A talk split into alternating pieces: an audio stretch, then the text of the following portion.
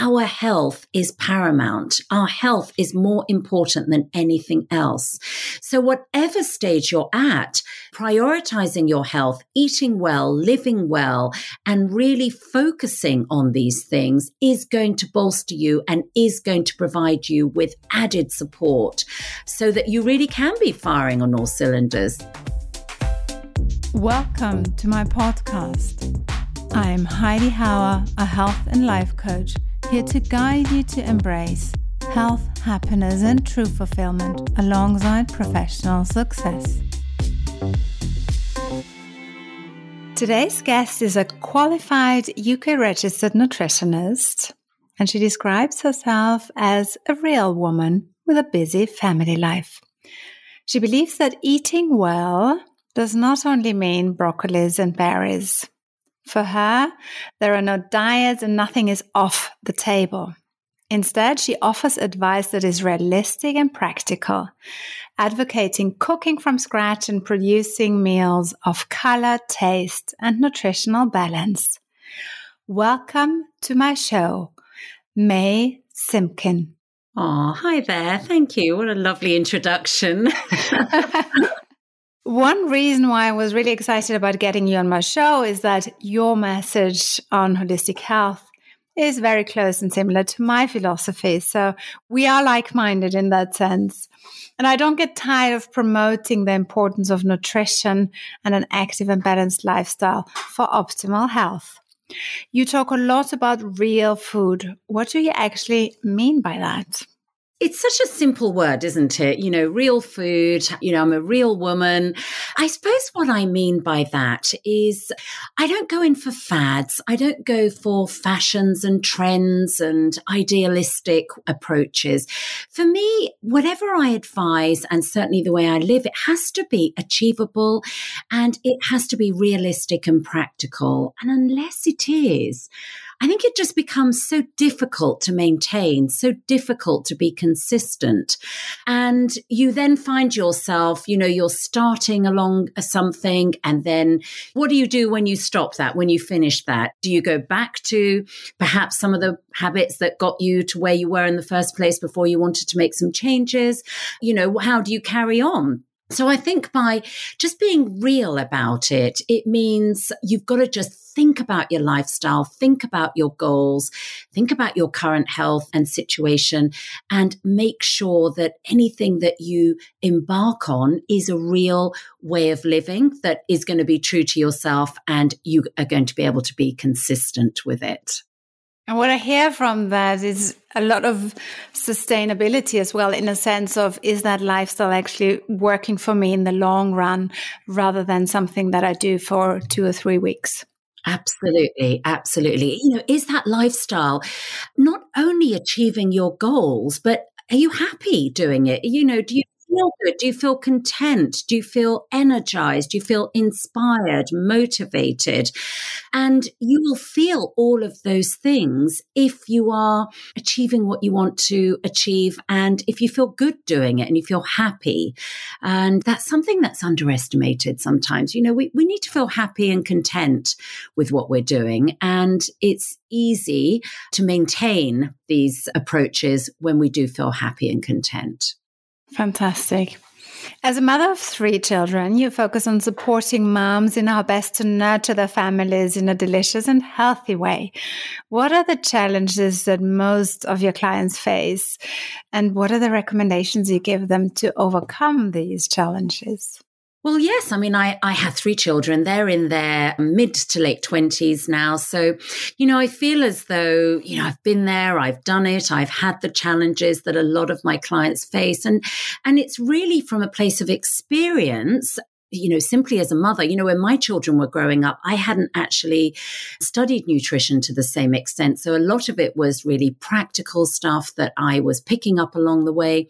Now that I can couple that experience with my knowledge and with my expertise, you know, there are a lot of things that I love to help my clients with.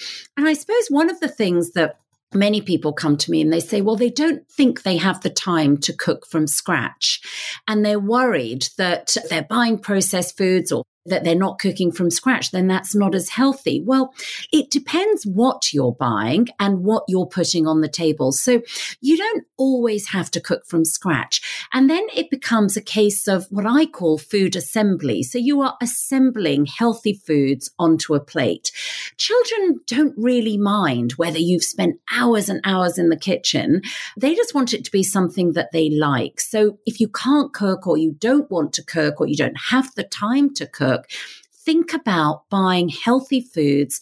Think about buying things that are slightly prepped. You can finish them off, but really if you're buying things that prepped, as little processing as possible. So you are still assembling healthy foods onto the plate. And then the other thing that I know a lot of people struggle with is getting variety into their children. You know, children tend to be fussy. They tend to like one thing. You know, one week they like something, the next week suddenly, you know, they're turning their nose up and they don't like it. And there is no reason for this. This is just what children do. And as a mother, you have to be very thick skinned and almost pretend you haven't seen it or just move on, stop serving it that next week, and then literally bring it out to the table two, three weeks later as though you didn't think there was an issue. And you'd be amazed how that can work. So trying to introduce variety because this is how children grow up into adults who are not fussy and are willing to try things. And you therefore have to be willing to go out there and put new things in front of them and almost brace yourself just in case it doesn't go down so well.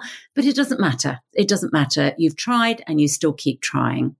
You talk about variety. I love this saying that eating the rainbow is a way to live a healthy life. And that means to have all the colors on your plate or throughout the week at least to make sure that you have a real colorful nutrition to give you all the different not only flavors but also benefits that those different colors provide physiologically yeah, definitely. I mean, you know, a very, very simple approach is to think about adding color to your plate. So even if you don't want to delve too deeply into nutrition and what vitamins, what minerals are in this food, just simply think about looking down at your plate and saying, is it colorful? It's appealing to the eye. But what you also know is when you add color, you also add nutrients. It's actually that simple. And like you've just said, you know, different colors offer different nutrients. So varying the colors varies your nutrients as well. And it's it's a really nice approach, and it's an approach that works really well with children and adults. You know, a beige plate is not as appealing as a beautiful, colourful plate. Sounds super simple. It is. And given that you have a background in nutrition, I would love to dive deeper into the science now. So, especially into the topics of blood sugar levels and menopause. So I've recently been wearing a sensor that measures my blood sugar levels in real time. And it's super fascinating to see the ebbs and the flows of my blood sugar in correspondence to what I eat. But can you explain to listeners, please, the link between nutrition and the glucose in our blood? How does it work?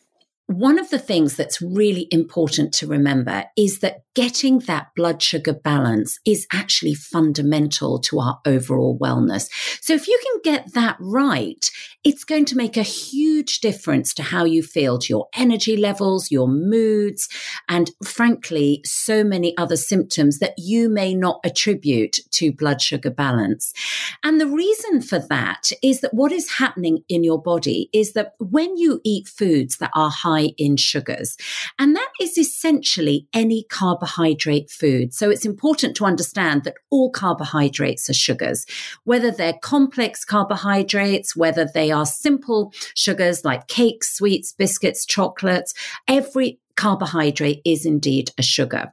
Now, some carbohydrates are refined. So things like, you know, cakes, sweets, biscuits, chocolates, but also any processed foods where the manufacturing process has done a lot of work for you. So for example, white bread, where there is no husk, there is no fiber. So by the time you eat it, your digestive system doesn't actually have that much to do. So it says, great, thank you very much. I can just take the sugar and I don't have to process it too much much, I can release that sugar straight into the bloodstream.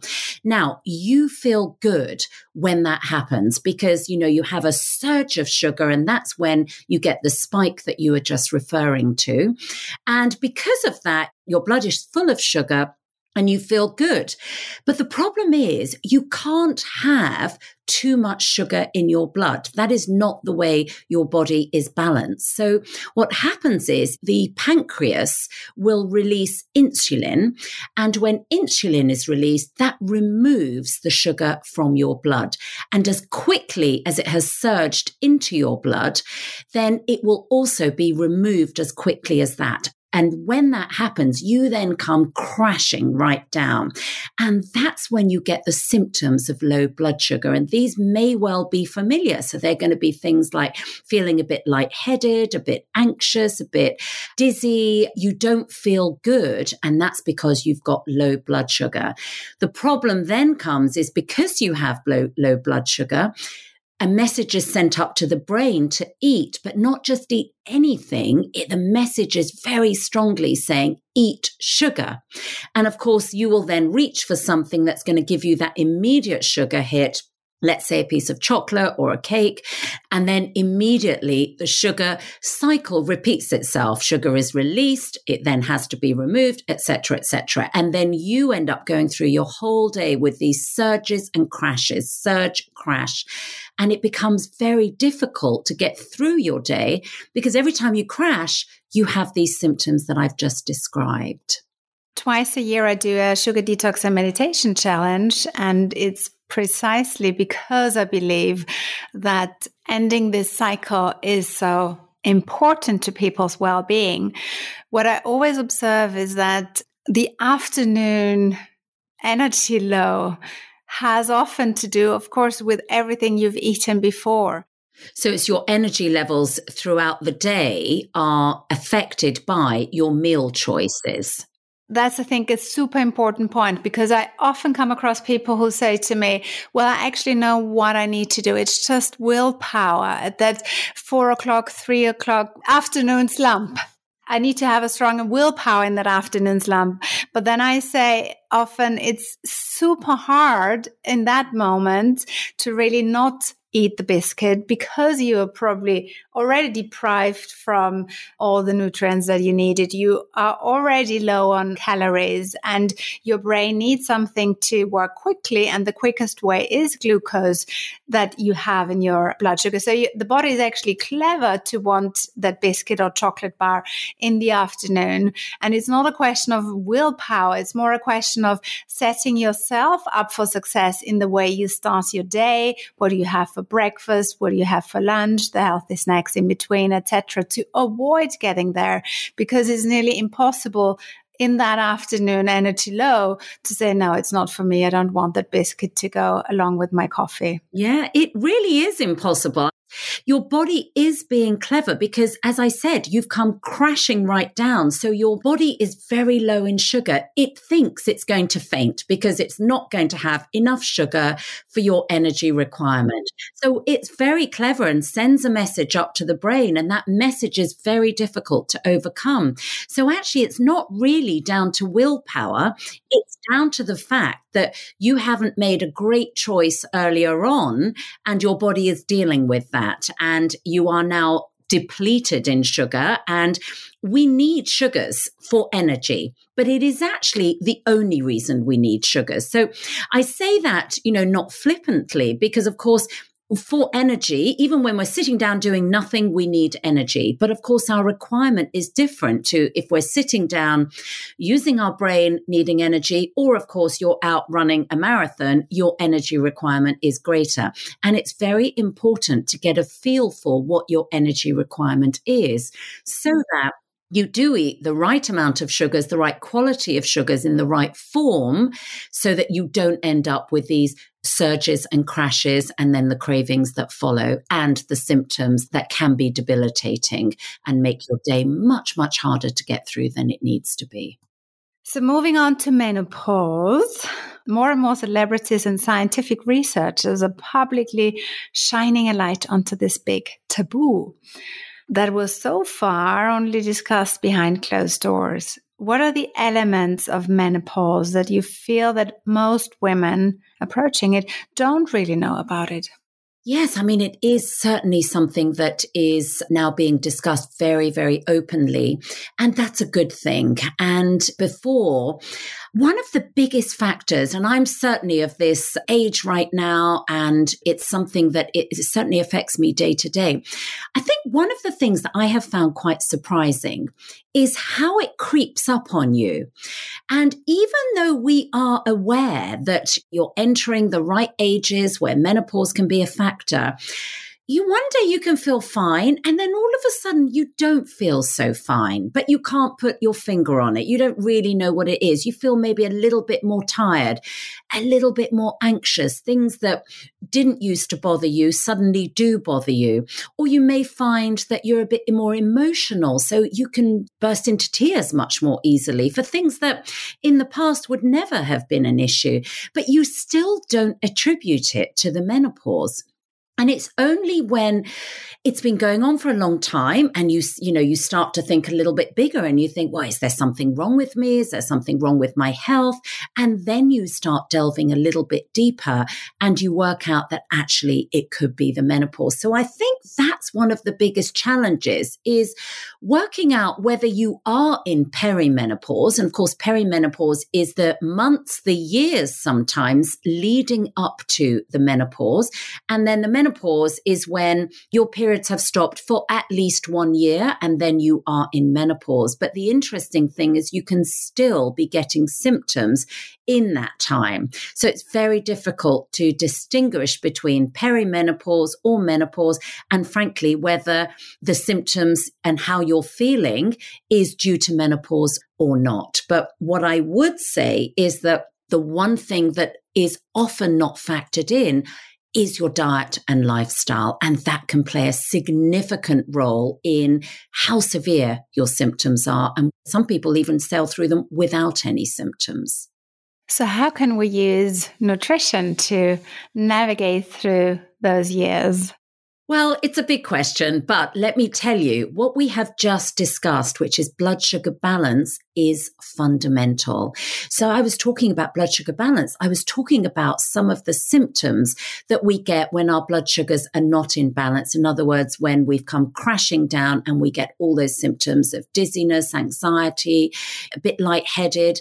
Now imagine if you're also getting those symptoms due to the menopause, due to an imbalance of hormones then you are almost compounding those symptoms. So you're getting them anyway, because that's what naturally happens when we have an imbalance of hormones, which again is natural when we approach the menopause years. But if you're also getting it because of your food choices, then life is even more difficult to get through. So what I talk to my clients about is how we can avoid it with diet and lifestyle because at least we can take that element out and we're not compounding the symptoms.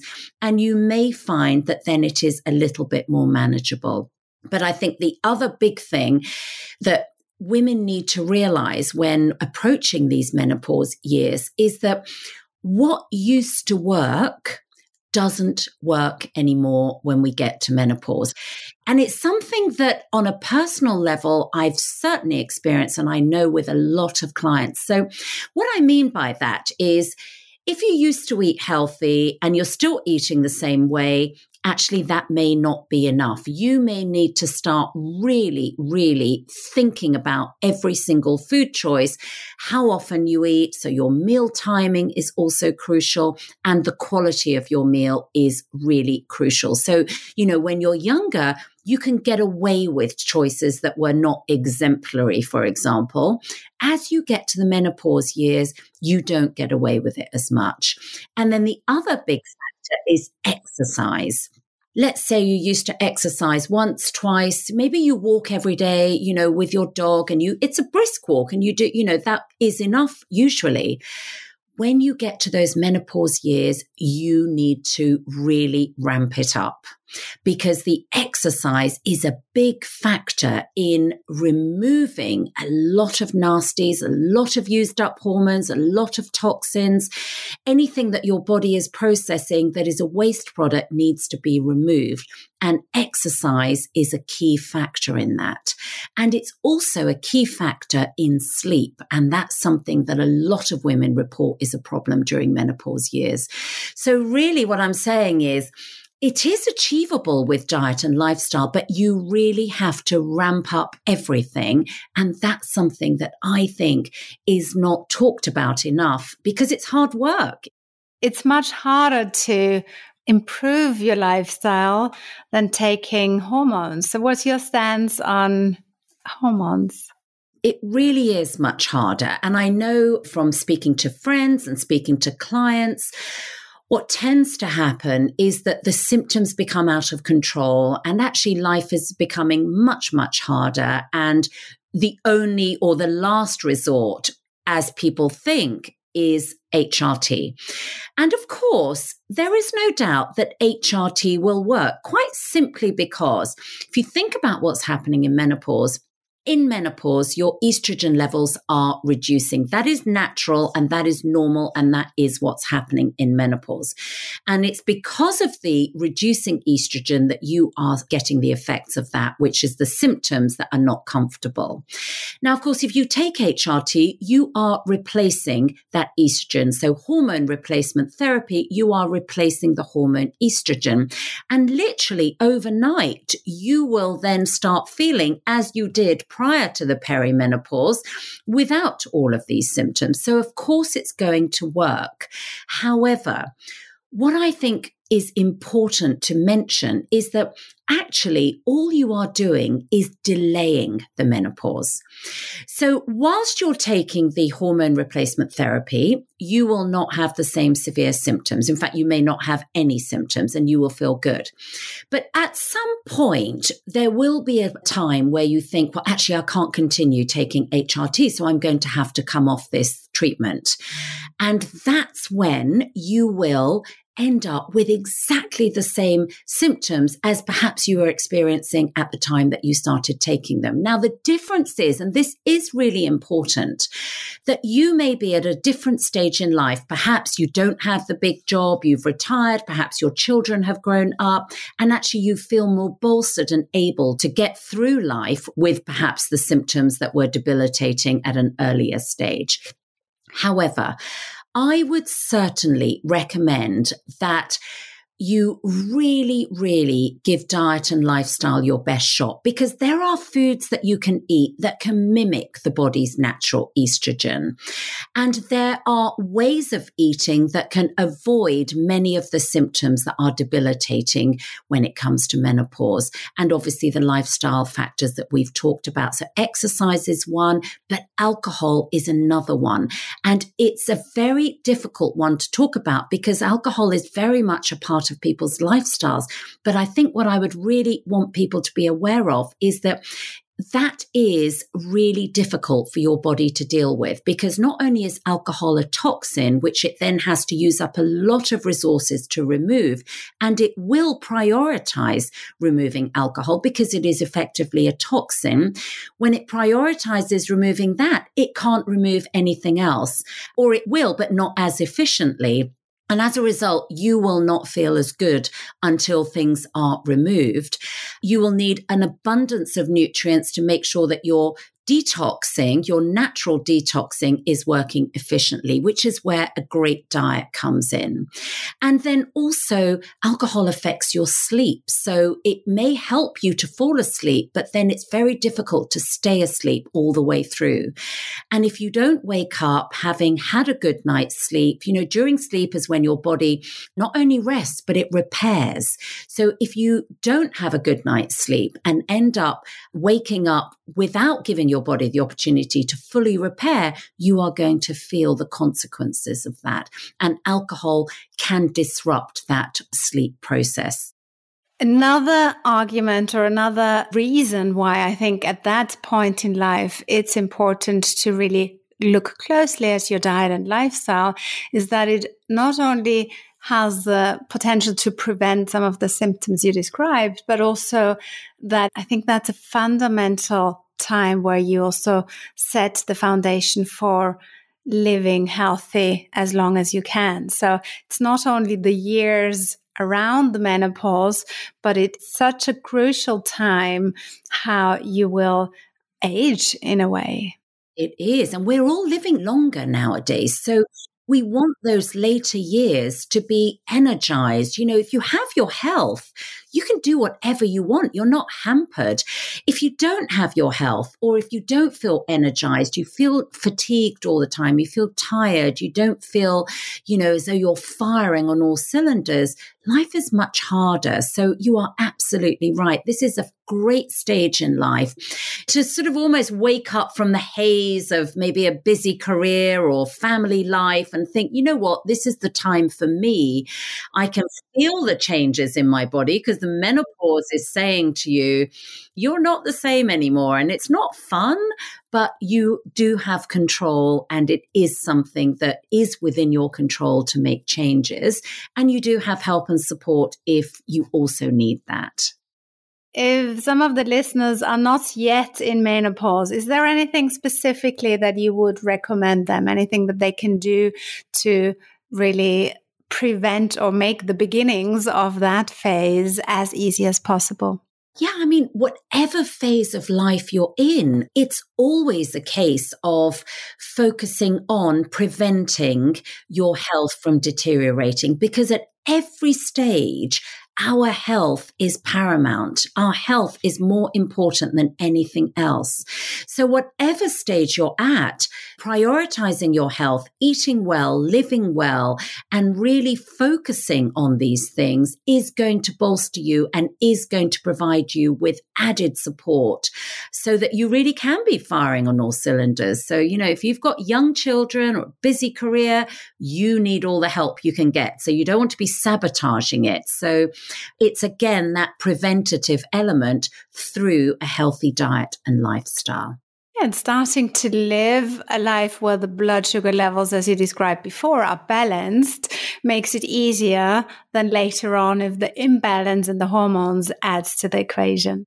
Yeah, yeah. And also, just for more basic understanding, if you are continually not balancing your blood sugars, then you are then susceptible to developing disease. And, you know, one of the first ones is diabetes, because diabetes is caused by a continual long term imbalance of blood sugars. So you don't want to get into those realms. And on from that, you know, there's diabetes, blood pressure, cholesterol, all those things are affected by your diet and lifestyle. And of course, once you develop these diseases or chronic conditions, it will start making a difference to how you can conduct your day to day life. And so, again, it's preventative. We don't want those things. So, mm. at any stage, any age in life, it's important to prioritize your health. Very good. So, I'd like to move the spotlight now onto you. The really interesting part about your career is that you more or less fell into it at a relatively late stage in life. So when other people usually stop dreaming of what else could be out there for them. So how did it all start? Yeah, I don't actually recall taking a decision to study nutrition, but what happened was that my children were starting to grow up. So my youngest was 10, and I felt as though I had a little bit more time. I thought, well, I need to do something. You know, I thought, you know, mistakenly that the worst years of, of bringing up children were over, and actually uh, it was all going to be plain sailing. Little did I know that I probably had the worst years to come. But it was too late by then because what I did was I then went back back to studying. And of course, when you go back to studying as an adult, you have the luxury of, you know, choosing a topic that you're interested in. You know, you have more of an idea of what interests you. And, you know, having three children, a family life, I was interested in feeding my family well. I was interested in my own health. And so I just went back and thought, you know what, nutrition. I love understanding what's in my food and I'd love to know more about vitamins and minerals. You know, it's all very basic in those days in my mind. So that's what I did. I literally went back and started doing one course and that just led from one course onto another, onto another stage until five years later, I finished studying for a master's in personalized nutrition because at every stage I just kept thinking, oh my goodness, this is is so fascinating. I'm loving this and just kept going, never ever imagining I would have a second career in my 50s as a nutritionist. And I'm so grateful that I took that decision. I was 34 when I had my third child. And so when she was 10, I was 44. And I remember thinking, gosh, is it too late? And then I thought, well, you know what? If I think it's too late now, what will I think when I'm 54? And I'm just so glad I didn't think it was too late because honestly, it really is never too late. And I'm just so grateful that I have this now because frankly, my children have grown up. They've all left me my husband and myself. And I'm just grateful that I have something that I'm really passionate about and love doing. It's such an empowering story. And what I really love about it that you followed what you were interested in. So it was out of curiosity, out of passion that you made those choices, which led to something that is really fulfilling for you today. And that's really, really beautiful. It's very beautiful. Thank you. Yeah, I think, you know, sometimes it's a starting point, isn't it? Well, where do I start? You start with something that interests you. It could be cooking, it could be art, it could be exercise, it could be anything because you don't know what will come of it. You don't know which avenue you could end up going down. You don't know who you're going to meet, what conversation you're going to have. You don't know from the beginning where you will end up. And I think that's the beauty of going back to studying or starting a second career or, or really a second stage in life. It's exciting, but don't worry if you can't see the end point. Just go with it and it will become more clear at some point. Do you have any recommendations for young women who are considering a career in, in nutrition? You said before when you started the studies, you thought it was very much about nutrition and vitamins, and probably the complexity of that topic was a surprise to you. Was is are there any I don't know red flags or uh, things that people should consider before they make that choice? First of all, it's very, very scientific. So the very first course I went back to do was anatomy and physiology. So you absolutely need to understand how the body works and how it's made up and what's going on in your body. And then it's very, very science led and research led because we could all learn about nutrition by going onto the internet and, you know, getting all these headlines of this is good for you for this reason and that's good for you or that's bad for you for another reason. But actually, what is really important and what you gain by studying nutrition is not whether something is good or bad for you, but what is going on in your body to make it good for you or to make it bad for you. So it's the mechanisms that are going on in your body. We call it the mechanisms of action.